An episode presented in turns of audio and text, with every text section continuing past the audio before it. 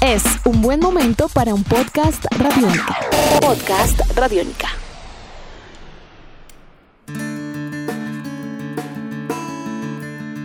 El 15 de abril de 1989 se iba a disputar la semifinal de la FA Cup entre el Liverpool de Inglaterra y el Nottingham Forest en la localidad de Sheffield.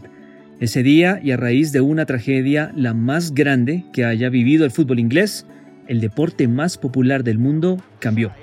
Hoy en Tribuna Radiónica, la tragedia de Hillsborough. The race did happen was that one of the outside gates here uh, was broken and non-ticket holders forced their way in and overcrowded the section at the Leppings Lane end occupied by the genuine, authentic ticket holders. There was a crush, people fell forward, and the devastating result you can see from that. There's total confusion down there. El contexto histórico de esta historia nos ubica en la década de los 80, cuando el deporte más popular del mundo, en Inglaterra, tenía no solamente espectáculo en la cancha, sino también fuera de ella. Los hooligans comenzaban a llenar todas las canchas, comenzaban a formar parte del espectáculo con sus eh, cantos, también sus avalanchas y por supuesto también llenaban las graderías, en algunas ocasiones con sobrecupo. Era el pan de cada día en eh, aquella época en Inglaterra y comenzaba también por momentos a salirse de las manos. Un 15 de abril de 1989 se iba a disputar la semifinal por la FA Cup entre el Nottingham Forest de Inglaterra contra el Liverpool. En esa época, las semifinales de la FA Cup se tenían que disputar en cancha neutral. Se había elegido Sheffield en Hillsborough, el escenario deportivo, para este compromiso. Ese día, lamentablemente, ocurrió la peor tragedia del deporte inglés, tras eh, el fallecimiento de 96 personas y las eh, también lamentables eh, heridas que sufrieron 776 personas. El partido tenía que disputarse sobre las 3 de la tarde. Cuatro años antes había un precedente importante y era también la tragedia de Heysel en Bruselas, en el partido por la Champions League, la final entre Juventus y Liverpool que había dejado 39 muertos en eh, esta final de la Copa de Europa. En esa época se llamaba Copa de Europa, no se llamaba Champions, pero no se había tomado mayores medidas en aquel entonces. La tragedia de Hillsborough comenzó a gestarse, por decirlo de alguna manera, eh, casi dos horas antes del inicio del partido. De Sheffield a Liverpool en auto son dos horas en carro. Habían estrictos controles de, policía allí y obviamente esto empezó a retrasar la llegada de los aficionados al estadio.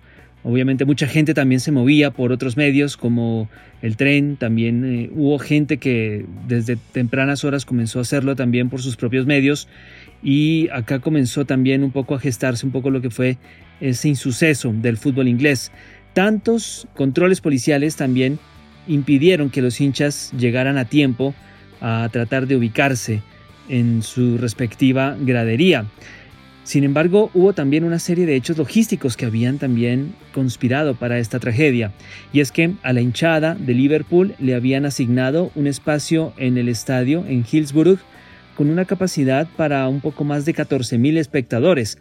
Era la hinchada más numerosa claramente, mientras que a los hinchas del Nottingham Forest les habían dado el otro costado de la cancha y les habían asignado un espacio con una capacidad para 21.000 personas. Entonces el sobrecupo era algo que se veía venir en realidad. La gente de Liverpool, cuando ya eran las 2 de la tarde, dos y media, comenzó a acumularse a las afueras del estadio. Ya habían inclusive muchísimas personas ubicadas dentro del escenario deportivo, pero también comenzaban a llegar personas sin entrada a las afueras del estadio a ejercer presión. De acuerdo a las investigaciones, la policía había tomado una decisión clave en ese momento, una decisión errónea pero clave. Ante la cantidad de gente atascada a las afueras del estadio, cerca de 3.000, 2.500 personas habían afuera y con apenas cuatro accesos para esta cantidad de gente, pues la policía tomó la decisión de abrir una de las puertas de salida de estas graderías para que sin control alguno pudieran entrar los aficionados y aquí comenzó una estampida sin precedentes.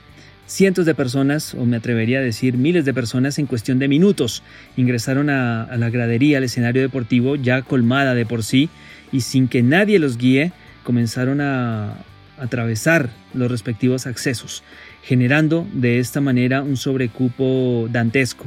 Al llegar a la tribuna comenzó el desastre también. La tribuna en la cual estaba ubicada la afición de Liverpool estaba rodeada por mallas, por rejas, que cuando vieron los aficionados que se encontraban adentro, que empezaba a llegar muchísima gente, comenzaron a sentirse estos hinchas pues bastante aprisionados y también eh, comenzaron también a padecer los rigores de esta decisión de la policía.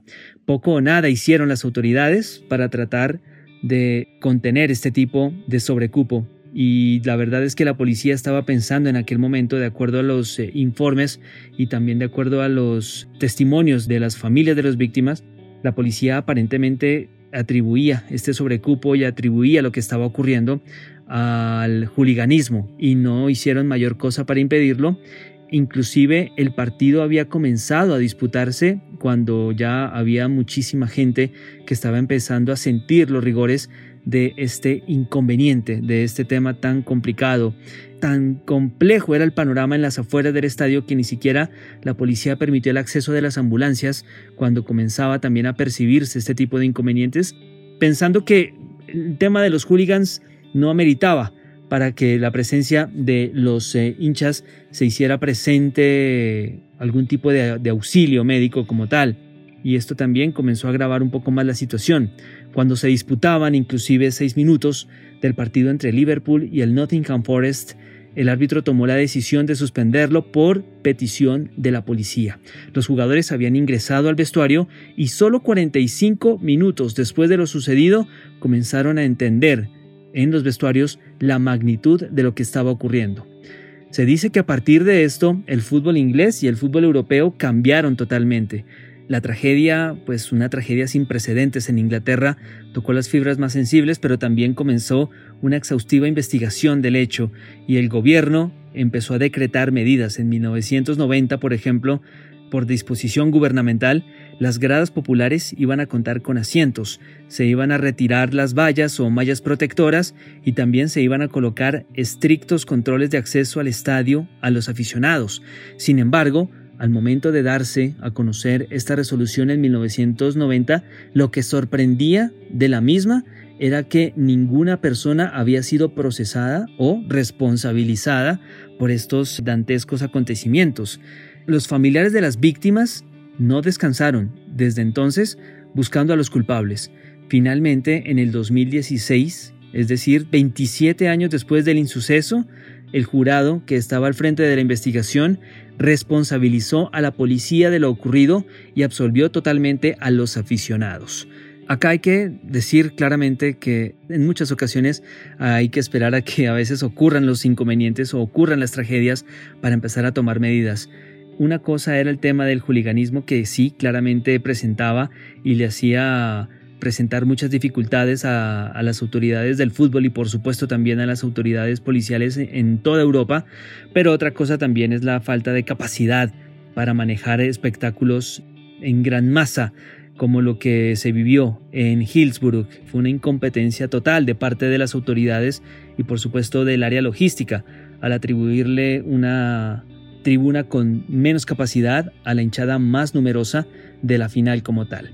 La tragedia de Hillsborough afectó a todos los estratos sociales y en Liverpool dejó una huella imborrable. Uno de los grandes ídolos del equipo, Steven Gerrard, también sufrió la pérdida de un ser querido, un primo, que también eh, era parte de la familia de Steven y marcó totalmente su carrera deportiva como futbolista. La peor tragedia del fútbol inglés cambió la forma de ver el fútbol en el mundo. Entonces, esto también comienza a cambiar el panorama del deporte rey en distintas latitudes. Comenzaron también a restringirse un poco más los desplazamientos de los hooligans de distintas ciudades a otras. Las mallas en 1990 comenzaron a ser parte del pasado, no solamente en Inglaterra, sino también en otros escenarios deportivos. Y pues claramente un aspecto clave fue la silletería ubicada en las tribunas populares de los diversos escenarios deportivos. Esto también dejó en la gente de Liverpool una serie de huellas bastante difíciles de, olvidar.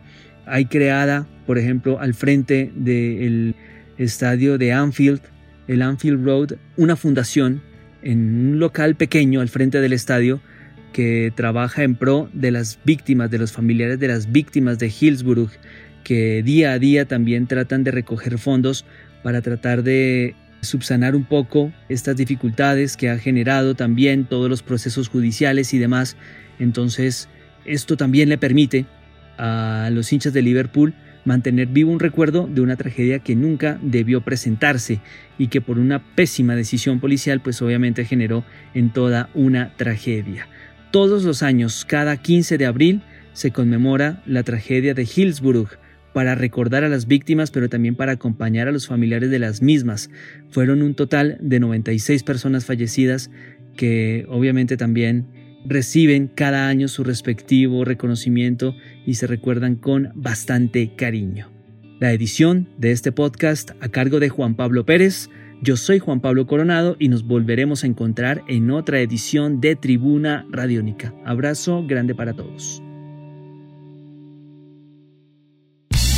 Nuestros podcasts están en radionica.rocks, en iTunes, en RTVC Play y en nuestra app Radionica para Android y iPhone. Podcast Radionica.